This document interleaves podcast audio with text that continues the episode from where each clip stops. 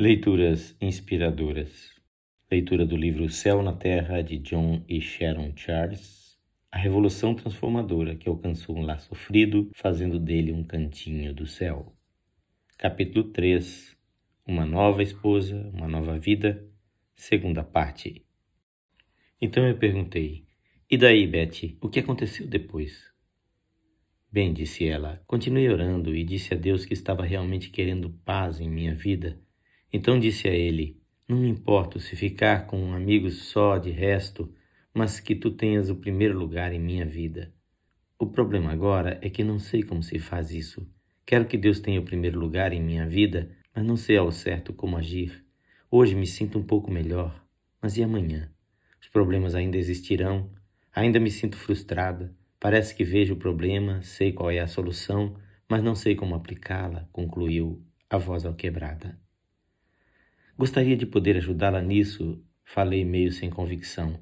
Acho que teremos que continuar tentando viver da melhor maneira possível, ter uma vida honesta.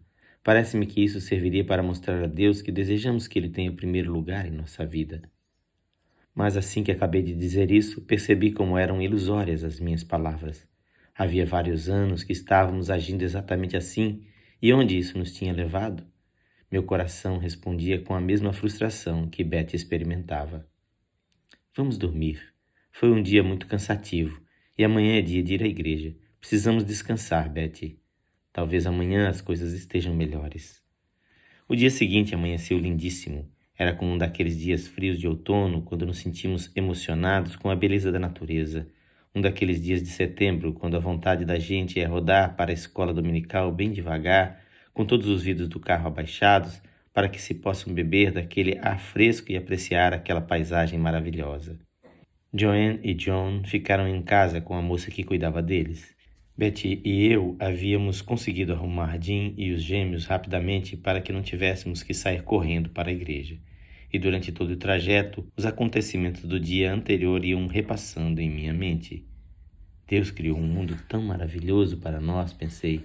Certamente Ele pode fazer alguma coisa para que tenhamos um pouco de alegria nessa vida. Betty estivera relativamente silenciosa a maior parte da manhã. Sentia-me aliviado ao ver que ela resolvera fazer um esforço para ir à igreja, embora tivesse pestanejado com uma apreensão interior ao vê-la ingerir os tranquilizantes dos quais dependia para ter forças para suportar cada dia. Minhas costas estavam muito doloridas, mas toda aquela beleza que nos cercava ajudou a suavizar um pouquinho o desconforto. Ficava tenso com a ideia de ficar sentado rigidamente naqueles bancos duros de madeira durante um longo culto. Desejava que o pastor de fora que iria pregar naquele dia trouxesse uma mensagem bem empolgante, assim a dor se tornaria mais suportável. Frequentávamos a igreja menonita de Millersville e, como era de costume, as mulheres se sentavam de um lado e os homens do outro. Durante o culto, olhei várias vezes para Beth. Ela estampava no rosto aquela mesma expressão de fome espiritual que possuíra quando jovem. A única diferença era que agora havia uma profunda sombra de tristeza em seus olhos que antes não havia. Era como a expressão que a gente imagina que tenham as pessoas que estão se afogando, desejando em vão que alguém a salve. Seu olhar era de desespero e profunda ansiedade. Aguenta firme aí, murmurei para ela silenciosamente. Quem sabe, talvez hoje Deus tenha uma bênção especial para você. Voltei a atenção para o pregador. Estava falando eloquentemente a respeito da fé, o que era novidade para nós. Eu tinha a impressão de que os sermões em nossa igreja versavam sempre sobre regras e regulamentos em vez de um relacionamento com Deus. Será que algum dia eu teria uma fé forte para chegar ao ponto de ouvir Deus falar comigo diretamente, como Beth afirmava que ouvira na noite anterior? Talvez não, mas eu desejava isso de toda a minha alma. E durante o decorrer do sermão, vez por outra, eu tinha a sensação de que alguém estava murmurando alguma coisa. Não, isso é impossível, pensei comigo. Em nossa igreja tudo era feito com decência e ordem, e para nós isso significava silêncio, um silêncio mortal. Apesar disso, incrivelmente, parecia que alguém estava murmurando Amém em voz baixa, vez por outra, ou então Glória a Deus. Não pode ser, argumentei comigo mesmo novamente. Além disso, se alguém estivesse mesmo dizendo coisas assim, alguém lhe falaria para parar com isso. A ideia de que havia uma pessoa no culto envolvida na mensagem era realmente irritante. Somente os pastores podiam dizer coisas espirituais, Comecei a desejar que o pregador terminasse logo para eu poder sair dali. Após o culto, apressei-me logo a ir para o carro. Não havia demorado muito para pegar os garotos e esperava que Beth não se envolvesse em conversa com outras pessoas. Geralmente parecia que ela piorava após essas conversas com os irmãos da igreja.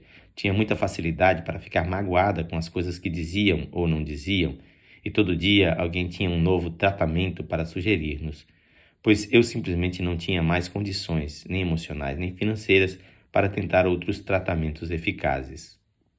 Entretanto, Betty estava demorando muito a voltar para o carro, e à medida que os minutos se escoavam, eu ia me tornando mais impaciente e preocupado. E quando ela finalmente veio correndo e deixou-se cair quase sem fôlego no banco da frente, meus temores se confirmaram. Norman, disse ela, agora já sei de que é que nós precisamos, disse-me ela com ar de triunfo. Ah, ótimo, justamente o que eu pensei, suspirei cansado. E o que será dessa vez? Achei que tínhamos experimentado todos os recursos possíveis. Norman, precisamos do batismo com o Espírito Santo, anunciou ela num tom enfático, dando uma resposta inesperada. Ei, espera aí, Betty. É preciso ter muito cuidado com essas coisas. Isso pode ser uma doutrina falsa, você sabe? Na verdade, eu não tinha a menor ideia do que era o batismo com o Espírito Santo. Nunca ouvira falar disso em nossa igreja e tinha sérias dúvidas em relação a tudo que não fosse sancionado pela nossa congregação. Mas, querido, como pode ser uma doutrina falsa? argumentou Betty. Quem me falou disso foi Lou Ebersol, e ela afirma que, desde que teve essa experiência, tem tido mais paciência com o marido e com os filhos, tem havido mais amor e paz em sua casa. Como pode ser uma doutrina falsa? Parece que é justamente disso que estou precisando. Não sei não. A mim me parece um pouco questionável. É melhor você ter muito cuidado, senão pode ficar pior que antes, falei. E ao dizer isso, procurei colocar toda a autoridade que consegui reunir. O fato é que não conseguia imaginar uma solução espiritual para nossos problemas. Só de pensar naquilo já me dava medo e queria que Betty não falasse mais no assunto. Ela deve ter percebido isso do tom da minha voz, pois de repente se fechou, e o resto do trajeto para casa foi passado num incômodo silêncio. Nenhum de nós dizia nada, mas os dois estávamos pensando muito. No restante do dia, Beth permaneceu silenciosa e recolhida em si mesma. Eu sabia o que ela estava pensando. Estava irritada comigo por não ter mostrado entusiasmo por sua sugestão.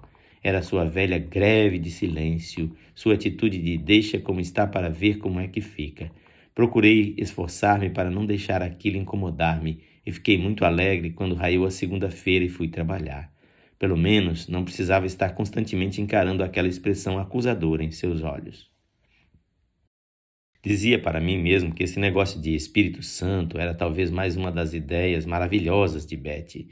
Se nos envolvêssemos naquilo, o mais provável era que acabaríamos taxados de hereges e, além de tudo que já experimentávamos, terminaria custando muito caro para nós. E eu não estava podendo mais me dar ao luxo de saídas extravagantes. Mais ou menos pelo meio da semana, quando voltei para casa ao fim do dia, tive uma das maiores surpresas da minha vida.